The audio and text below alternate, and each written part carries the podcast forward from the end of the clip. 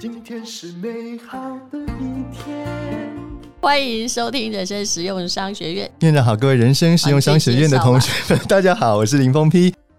今天呢，非常高兴，我们的这个人生实用商学院的总下载数呢，已经突破八亿人了。恭喜我们淡如院长，嗯、而且呢，谢谢正向九亿人次迈进。我想，节目播出的时候，可能也快要到九亿了。没有那么快，嗯，平均大概。嗯呃，要六十天左右，六七十一天，我算过，大概平均一百六七十万人次在收，看状况就一百一到一百六。我们我们两个都数据派的，嘿。嗯、好，然后另外一件事情要恭喜我们的淡如院长新书，嗯，穷思维富逻辑，致富之前先自主这本书呢，有人很认真，从第一页开始写到最后一页嘛，是，哎，不眠不休，然后。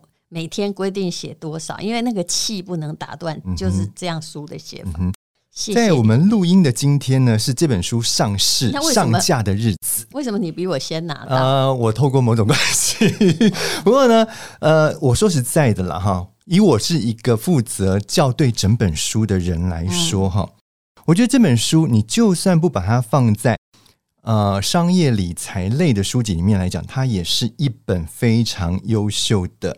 励志书，我觉得可以这样子说。其实我最重要是在讲商业模型与现实生活的运用。嗯，就是很多时候你没有思考模型，那是不是可以有所遵从？嗯哼，不要去问别人说啊，我今晚被安装，对不对？嗯嗯嗯。其实我想的永远是这件事情。对，所以，我们今天呢，这一集就要来好好的介绍一下这本书。哎，在书里面，你是要来帮我打书，没错没错。好，那我就放给你自己讲了。什么？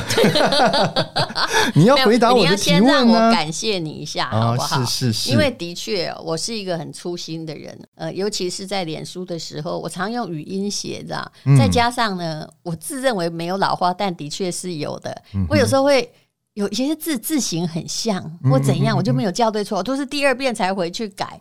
事实上啊，写东西。也是一样，而且我在第二教的时候，大家都知道哈，其实我连改自己的稿子都改到乱七八糟的地步，就是我相信我看过，我看过那个稿，你看过我的稿，就是说谁写的这什么烂东西，然后就整个当时写的时候觉得很棒，我是自己整排划掉，就是这样。那后来还好，后来我就全部赖给林峰丕，因为其实他的个性跟我不像，真的就是因为他他个性比我强得多，跟我互补。就他可以把那些很细致的东西去把它条理化，所以我后来哦，只要是出书，我都心里想，哎呀，不要交给吴淡如自己把最后那一关。我是二教改过之后啊，嗯、第四教一定是林峰批，这样我就可以确保那个书之后，哎，偏偏哦，输出了之后，我自己会看到错字哦。哦，真的吗？在校对的时候看不到。嗯哼，嗯哼，呃，哎。其实哦，我这次看到了，也还是确实发现了有有错字，但是不是我没有叫出来的哦，不是我没有叫出来，是他们真的没有把我叫出来的字改正。我觉得这点我要跟他们反映一下。对对，因为说真的，只要经过人，嗯，觉得这就是以后 AI 的强项。嗯嗯嗯，就是只要经过人。就是你改了，对不对？对，那你用笔改的，嗯、人家再把它放进去，可能有时候把对的也改错了，哦、也有可能或者是刚好又没看到。对对对。可是这样叫下去没完没了，可能到一百叫你都还有错字，对不对？是啦是啦。好，言归正传呢，我们还是要回到这本书上面来哈。第一个，我想要问我们戴如院长的问题，就是说你在书里面也提到有一段，就是你在跟那个刘轩做访谈的时候，他有问你一个问题嘛？他说。哎，你要有多少把握的时候，你才会出手？结果你给他的答案是呢，你只要有百分之一的机会，嗯，你就会出手。我想要请问一下，为什么你会做这么大胆的一种后动？首先来说，刘轩几天前也来过人生实用商学院哦，嗯嗯、我必须说，一个问题的产生就可以知道，我们两个是不同思考模型的人。嗯呃，那他的很多东西就是要先。反复的练习很多次，我也是、欸，然后会想很多。对，其实他也不是跟你同一型的人，但是、嗯、呃，也就是说你会想很多，嗯，会去想很多困难。但是其实我也会，嗯，但是我真正会问自己的是，我想不想做？不是他很难。嗯嗯、如果我想做，你会发现我做的事情很难也没关系。对，包括现在写的博士论文就是。哦、我跟你讲，我真的觉得，我都脑袋里想到我的自我画面都是一个古人哈、哦。头发已经都掉在梁上了，然后呢，已经都用那个对锥子在刺自己的大腿，然后还在那吐血呀。可是我还是继续做下去，还要安慰自己说，如果一件你想做的事情轻易丢掉，那就不叫浪漫了。你看这是什么样的？所以你的意思是你不会计较他是不是会成功吗？还是说，其实你我希望他成功，但是我的目前的心理状态已经到达嗯。事实上，我也不计较他会不会成功了，因为我毕业没有意义啊，是不是？我前几天自我完成的一个成就感。其实我们不是要给别人看，而是我一直想要去尝试一些啊，读历史学家，然后接受那个系统性教育的滋味。我后来最最近我还跟我的老师说，老师，也许我明年可以毕业，但我多陪你一年好不好？因为我知道哈。我的环境跟这里完全无关。如果有一天你让我毕业了，我就可能就会在这边跟你你这个领域就会 say bye bye，然后毕业证书就变成一个及格证明这样而已。是是。所以我在思考的是，如果这是一个终身学习，我好像也不需要这么早毕业，你知道？我连这个都想到，可是我还是向前。你知道，一个人呢，逆风前进是一种很兴奋的感觉。嗯，对对。不在乎，只要你哈，其实都像爬山，你是有目的地的，嗯嗯。可是呢，爬过那个山峰之后，你也许会看到另外一个山峰，嗯哼。但你不喜欢撤退，嗯，不喜欢撤退的感觉，不喜欢半途而废，很美好，嗯嗯。嗯。而且你又有你的人生经验告诉你说，某些地方就是因为我没有退啊，所以我才走到这里。好，所以要回答百分之一就出手，嗯，这是真的呀，嗯。你觉得你什么事情是真正想好的，或者是大家都告诉你，其实没有这个一定赚钱，你就进去，我保证你遇到诈骗集团嘛？没错，其实没有，没有，没有。包括我们从小念书的过程当中，我想没有一个人真的是准备到百分之百以后你才进考场的吧？你你一定要考到第一志愿，你才要去考那个高中联考嘛？不可能嘛？对，如果你一直在想说，我一定要。考到有百分之百的把握，做得很好，或百分之八十的把握，怎样我才要去的话，那不好意思，你永远停，你人生停在那儿了，对你不会，你不会有进步了，没错，因为哦，你想得到那个一定会做得到的，嗯哼，一定会得分的，嗯，拜托，别人也会觉得很简单，好不好？是，没错，没错，嗯。另外就是说，你有提到一点啊，就是只要我们有了百分之五的改变。为自己做百分之五的改变，嗯、你就可以克服万事起头难这样的想法。嗯、为什么？因为你觉得百分之五就可以滚动对整个雪球吗？前面那个动力最难。嗯，嗯哼，我用这个做了很多实验呢、啊。嗯，包括我自己的跑步也是。嗯，包括我写论文也是。哇，前面那个真难。嗯、我好像要把一只哦孙悟空抓回那个五指山下哈，嗯、让他。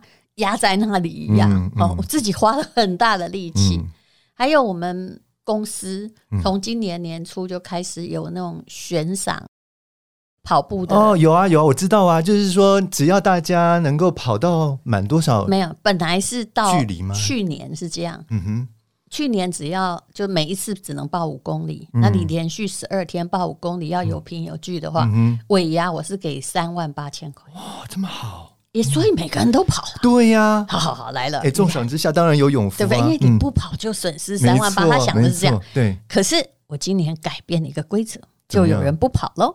参加马拉松？不是，我今年改说哈，这样哈，嗯，因为大家响应的这么热烈，嗯，所以呢，现在改成每个月跑，每个月如果跑六十，照照样的那个报法，嗯哼，每个月得到两千，然后。到了最后年底的尾牙，哦，再把那个哦，再差额再补给他这样子。其实我没有，我要用的非常奸诈。嗯哼，我不叫你跑了，嗯，我要看你十二个月你跑了几个月。哦，因为年终奖金是老板发的，可没有规定一定要给你。嗯，所以要看你的平常的表现啦，是不是？对对，我现在就改成像一零八课纲这样。结果你也真是想很多哎，钱变少了之后，就大家的意愿就变低了。对对对对，就一半的人不跑，对不对？这个还没，但是也有人上瘾。嗯，就是我们公司那位年纪最大的员工，他一直说跑步简直是开玩笑，嗯、不可能。嗯，哎、他真的很厉害哎、欸，他每一次都是第一名，所以那个叫做百分之五先已经驱动了，是是是，所以他每天上班变得更快乐。嗯、他就是，我不是规定只有六十公里吗？他打一百二以上、欸，哇，哦哦，那这样子的人，我觉得他就有成功的条件了，而且。嗯，呃，虽然他年纪真的很大，他人生也不要成功，嗯、可是他。嗯你知道那个轨道就是，我只是让他一个小小的转变，也许刚开始诱之以利，但是他就改变。嗯，那两个礼拜前他就跟我说：“ 嘿嘿，我最近去做健康检查啊，以他已经超过六十五岁了，所有数字都及格了。”嗯，他说我本来尤其是胆固醇，对所有数字没红字，嗯哼，本来胆固醇两百三，他有一个好处就是不断安慰自己，这样以他年龄算很低，可是跑了这个。七八个月，从去年降下来了，他剩下一百七，没有吃任何药，所以真的很厉害。如果我的百分之五逻辑是说，如果你开始改变一些，而且维持成一个惯性，因为发车的时候是最难的嘛。对对，你会发现，一旦启动之后，对那个惯性，你会进入那个轨道。其实跟赌徒也是进入一个轨道一样，坏习惯也进入一个轨道。他后来就会开始尝到某一些甜头。对。而他就会变得对自己越来越有信心，嗯、然后他收到的礼物就是他本来没想到的胆固醇全降，嗯嗯嗯，那些真的是在他的意料之外了，意外的收获了。所以你觉得人问题在哪里？嗯、其实是在于你还没有到百分之五，你就自我阻挡、了。我最怕一个人。他只要开始说哦，那很难哦。他问你任何问题，我就知道你不会有出息，嗯哼，而且永远不会，嗯，因为你是用所有的抗拒力在看，你想做的事，因为你想做，你才会去问人家嘛，是，对对对，没错没错。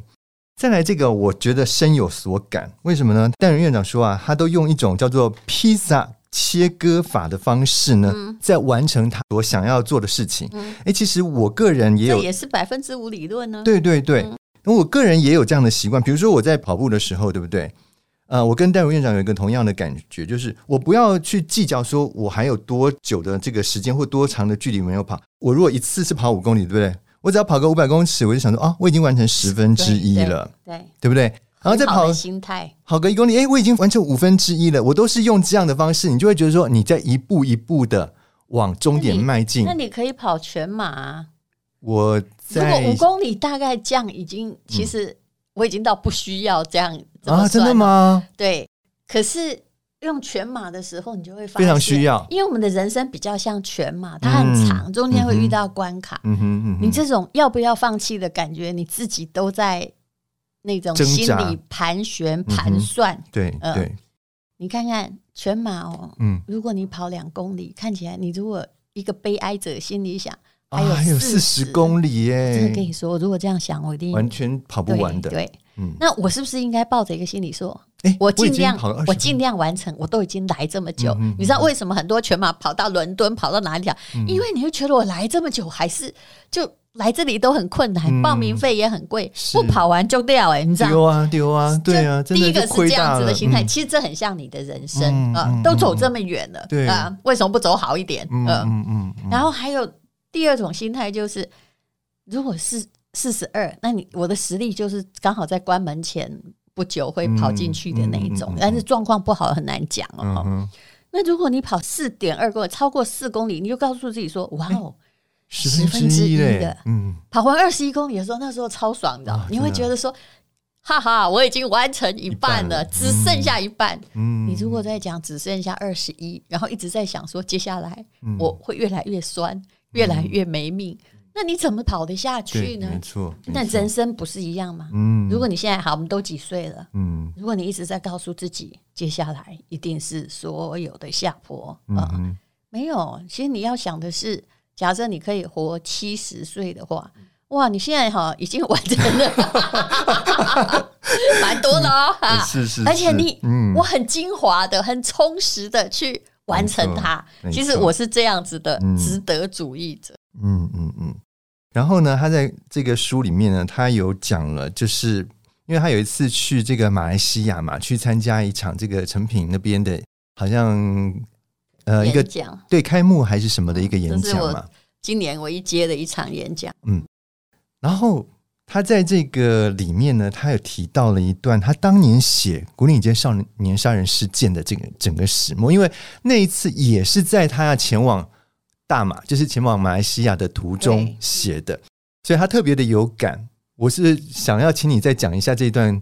你写当时怎么用花七天的时间写下这本书？一个 case 嘛，嗯、然后跟那个杨德昌导演合作。嗯，但是我其实对那时候的某一些哦，什么四海帮有的帮没的帮的 黑社会，其实不是很了解，嗯、因为我的成长背景完全不是外省挂的嘛。对对对对对。然后我就开始要去找史料，要去做采访。哎。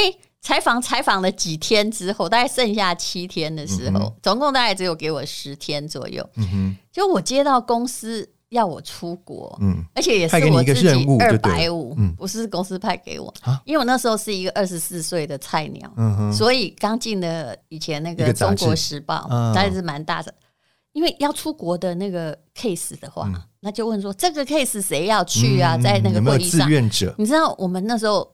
很想要出国，哦、我就举手了。哎、嗯哼，发现，哎，这次没有人跟我抢，哎，于是就是我去。可是你没有发觉那个日期跟你要赶的那个稿子的时间，我好不容易争取到一个机会，哦、嗯，所以公司当然也很乐意我去，因为当时因为你年轻，那去欧洲啊，那是台湾旅游的黄金时代，嗯、因为大陆还没有完全开放，开放，就是去欧洲啊，还有什么美国啊，伟大的国家们都已经。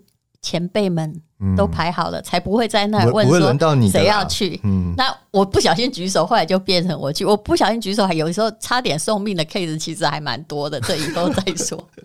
结果我就发现我两个东西冲突了。嗯，那。第一个想法，你就说那该怎么办呢？对呀，你这时候不能退啊！啊，那你只好傻傻的。我觉得我一向是一个傻傻会相信自己。我想说，我两边也可以顾全，于是我就在往马来西亚的飞机，不知道谁订的那个飞机哈，他他飞到一个马来西亚，不知道沙劳越还是沙巴，反正一个不知道的地方。它像公共汽车一样，就停了五站，然后又遇到那种外面的雷雨啊、乱流啊。所以大家都吐得七荤八素，嗯、只有我集中在我的稿子，当时是手写的，对对对 对对，完全不受影响。嗯、他说：“哇，你怎么出差前准备工作做那么认真？”我说：“真的不要打扰。”而且我当然是做经济舱哦，嗯、没有，我就是要把那个小说写完。你看是不是很有气氛？刚好写一个黑社会的杀人故事嘛。是是，嗯，所以其实那个是一个很值得回味的，是就是。那个练笔的过程，但是我还是有侥幸心理，说如果我很努力，嗯，我应该可以把它完成吧。嗯嗯，嗯，其实那种哦，永远向上的心情，包括我现在在写历史博士装学究也是一样。嗯哼，我真的知道我的学术素养没有很好，嗯哼，然后我就必须不断的喊话给自己说，说不定我可以写完吧。可以的。为什么我有挫折？我会去分析哦。我其实每一天都在撞那个墙，嗯，然后我就跟马拉松也在撞墙，其实人生到处也撞墙，嗯。我就会跟我自己说：“来来来，我们慢慢想一下，说不定我们会解决的吧。嗯”嗯啊，只要你冷静一点，对啊，只要你继续保持一种相信，跟自己精神喊话了，是不是？对，嗯哼。但你如果一直说啊很难呢，我算了，那可以啦，讲一讲，你要还是要回去工作岗位，你就会完成啊。最后，我们再来看一个，这也是我觉得很有意思的，然后想提供给我们所有同学呢去参考一下。他提到，就是说他在波克下这个股票呢，在十三万美金的时候呢，他觉得嗯，那时候他确实是有起心动念的想要买，我已经知道巴菲特值得信任了，对，我已经了解他所有的道理。但是那时候他觉得贵，欸、这十三万美金实在是有点贵。结果呢，他到了四十万美金的时候啊，嗯，哎。他下定决心呢，进场去买了两张。他说：“这个不是盲目哦，而是看透了。”你也可以算哈，嗯，我如果从十三万买哈，那我用四十万现在才买，我我赔了二十七万哦。没有，我说你如果十三万买的话，你现在真的知道知行合一很困难，在投资理论。所以我想问你啊，你为什么觉得就是这个不是盲目，而是看透了。还有，你为什么觉得在这个时间点你还可以下去买？我讲巴菲特讲了很久，他没有时间点的问题，是而是公司治理逻辑的问题。嗯、所以这本书我讲的都是逻辑，是，是商业模型的拆解，嗯、还有人生挑战怎么样？对，按照一些看起来好像跟你无关的商业模型啊，其实里面全部都是我把商学院学的模型，就是用很简单的图再解析一次，然后放在人生上面。是。巴菲特他是他的模式对了，嗯所以他也像是一个 ETF，也像是一个管理组合，他并不做任何短期操作，所以你去看他的历史回报哈，别的历史回报不准，但四十年总准吧，每年多二十趴嘛，对呀，从十三万到我后来过几年才买了四十万，答案也是每年多二十趴的结果。如果依照这样的数据去推论，其实你在任何时间点买都是对的，是。你一定要去搞一件事情，嗯、就是个股冲杀。我等一下可以告诉你，我最近有踢到一个铁板很惨，就是为了买同学的股票，那就别说了哈。嗯、我们所有同学都在哭，所以一个再优秀的同学，不能代表那个股票是很厉害的。没错。那巴菲特是这样，你去找出他四十年来的历史轨迹，历史轨迹对，所以你要找的是什么模型跟轨迹？嗯嗯、它没有必要突然变成了一个劣等生，他、能够运行这么多年，表示他对。我四十万才买，对不对？嗯哼，你看现在多少？现在多少？哦，现在是多少啊？五十二啊！哇天哪！这现在最近还有跌呢。所以啊，所以我跟你讲啊，就算是现在啊，还是可以买。一年多而已啊，嗯、我才呃。一年多，假设一张是十二万美金，嗯、那就是二十四万美金。是啊，但是对不起，我还没赎回啊、哦，不要来磕我税。所以没有这个是要告诉大家，财富的累积是有它的模型跟逻辑。为什么你要自作聪明？我真的不懂。嗯、所以哈，为什么说这不是盲目，而是看透了？就是你既然已经发现了它的历史轨迹就是这样，你根本没有必要去想说你要在什么时间点进场。其实任何时间点进场。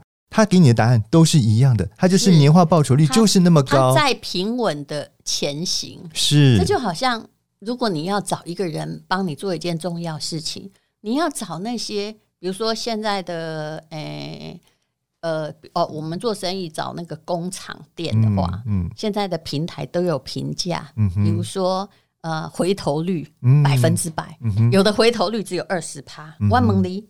嗯，你你一定要会看这个数字，对，没错，没错，没有回头率就代表他可能做得很差，是。大家对东西不满意，没有信心嘛？那你与其听一个人天花乱坠给你推荐，你为什么不看看他所呈现出来的数字呢？没错，或者是呃响应率、客服率，其实这些现在都是数据化了，没错，对。可是我们这人偏偏还在问说，现在可不可以进场？嗯啊。有没有什么股票可以推荐？其实永远都不要问这个问题，任何时间点都是可以进场的时间了。嗯、你要不要我讲那个？嗯、不要以人哈来做投资，和一定要看数据，嗯、还有过往的这个模型对才会对。嗯嗯、我跟你说，呃，最近的悲剧，我我每次讲悲剧，我也很爱讲，嗯、因为大家都会笑得很开心哈，因为别人的损失不会痛。嗯。怎么样？你是踩到什么雷了吗？我们班哈有个同学，嗯，他是大陆的那个建设公司，他非常聪明，嗯，是嗯，我跟你讲，他聪明到哈，他做哪方面产业的？数学也很好，他是奥数冠军，嗯哼，所以那种文史他也很好哦，真的，哦就是一个完人，嘿。然后呢，他就是做房地产的行业，当然房地产最近在大陆是真的比较倒霉，对，没错。那可是你怎么知道？哎，突然有一些效应出来嘛，嗯、对不对？虽然你现在不会用到这家公司，它叫什么辉控股？嗯啊、是是。为什么？因为它并没有倒掉，嗯、倒掉有那个传闻的是恒大跟碧桂园，嗯、但是你会发现中央他们还是努力救，嗯、因为这个事关民生嘛。是，嗯哼，但是他不会救企业，但是会救那个买到他房子的老百姓嘛。是。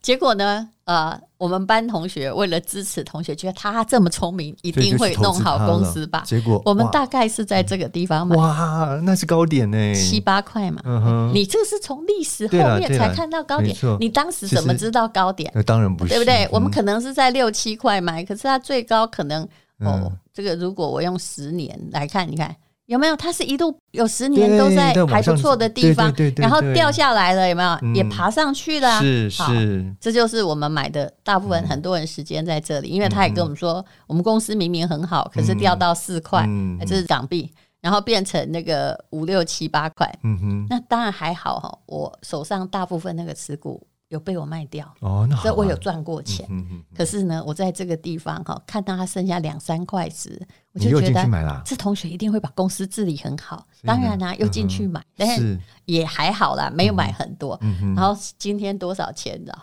零点二四哎。然后我就问说：“请问那位同学最近怎么了？”我另外的那个我在一个小群班上小群对对，你知道我们另外同学说。姐，你有啊，我也有呢。我说啊，我们真支持同学呢。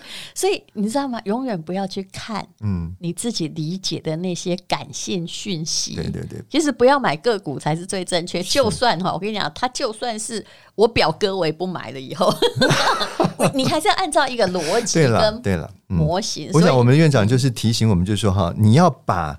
一个已经成熟来的历史轨迹的，它呈现出来的模型呢，当成是你参考的依据，而不是凭你个人感性的那种思维拍脑袋来想，这个应该是没问题，我就去买它。这样的话，永远都是一直不断的在踩雷了。嗯，对。其实要懂的模型很简单，像我提到的学习曲线，嗯、是，你看刚开始一定很缓慢，对，是不是？它就是一个抛物线的形式，是。后来会不会很快呢？嗯、呃，我也不是这么认为，一定会快，嗯、但是。你至少会发现，就算你进步的很缓慢，嗯，可是你越来越熟练，嗯，其实人生的锻炼是不是也这样？是，嗯，没错，没错。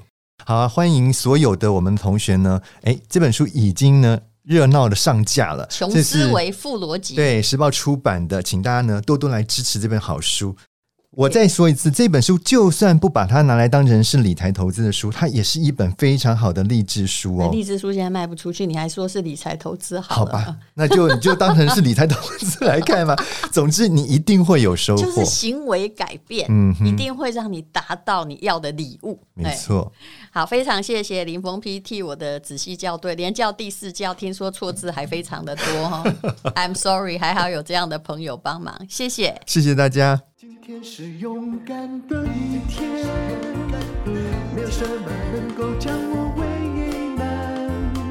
今天是轻松的一天，因为今天又可以，今天又可以好好吃个饭，做爱做的事，唱我爱唱的歌，简单。做爱做的事，唱我爱唱的歌，吃我想吃的饭，尽量过得简单，尽量过得简单。Hello，大家好，这是广告。现在我跟我们公司的同事在日本的珠宝展，那我有一位在玉图町开珠宝店的同学，那他觉得呢，他要把他的货出清了，所以请我帮忙。当然，它的东西都是很好很好，顶级日本贵妇的。那么有非常漂亮的祖母绿，还有十八 K 金，而且很多都是啊、PT 九百，也就是白金的制品啊，也有钻石。那如果呢，你对于这些贵重珠宝有兴趣的话，请看资讯栏的连接。这连接，因为我们在日本只有五天，只能进行二十四到四十八小时。这是广告。这是一堂非常诚恳的 ETF 课程。你知道台湾有多少档 ETF 吗？当然，你不需要全部了解。有些人呢，把 ETF 说得很简单，但是我仔细了解之后发现，如果就只知道那一两档，也不一定对。你一定要选出最适合自己的长期投资。买进 ETF 就是同时持有一篮子的好公司，帮你赚钱。ETF 不能随便买。最好是能够长期持有的，怎么样？真的了解 ETF，其实这堂课就可以帮你成为一个 ETF 的专家，创造资产，累积退休金，靠你自己，肯定不能靠诈骗集团。我曾经说过，要把钱都放在自己的手上管理，你才有资格说我正在理财。这十二堂课可以帮你了解 ETF，是陈崇明老师主讲，吴淡如当然是当助教了。总而言之，我们想帮你累积自己的退休金，那请你花一些时间来上这些课，不要相信任何人的花言巧语。知识只要累积在自己的脑里就是有用的。最后，陈崇明老师也会精选五档存股好选择，我受益良多。用五档 ETF 滚出千万退休金。如果你现在在五十岁以内，那你都来得及；如果你现在已经快要退休了，那么总比没有开始好。超早鸟价是二七八零，后面有五百块的折扣码。目前呢，就只有短短的时间内，大概只有两千出头，没有免。免费课程，诈骗集团用免费课程钓大鱼，但事实上他可能钓走你的千万元。请看资讯栏的连接。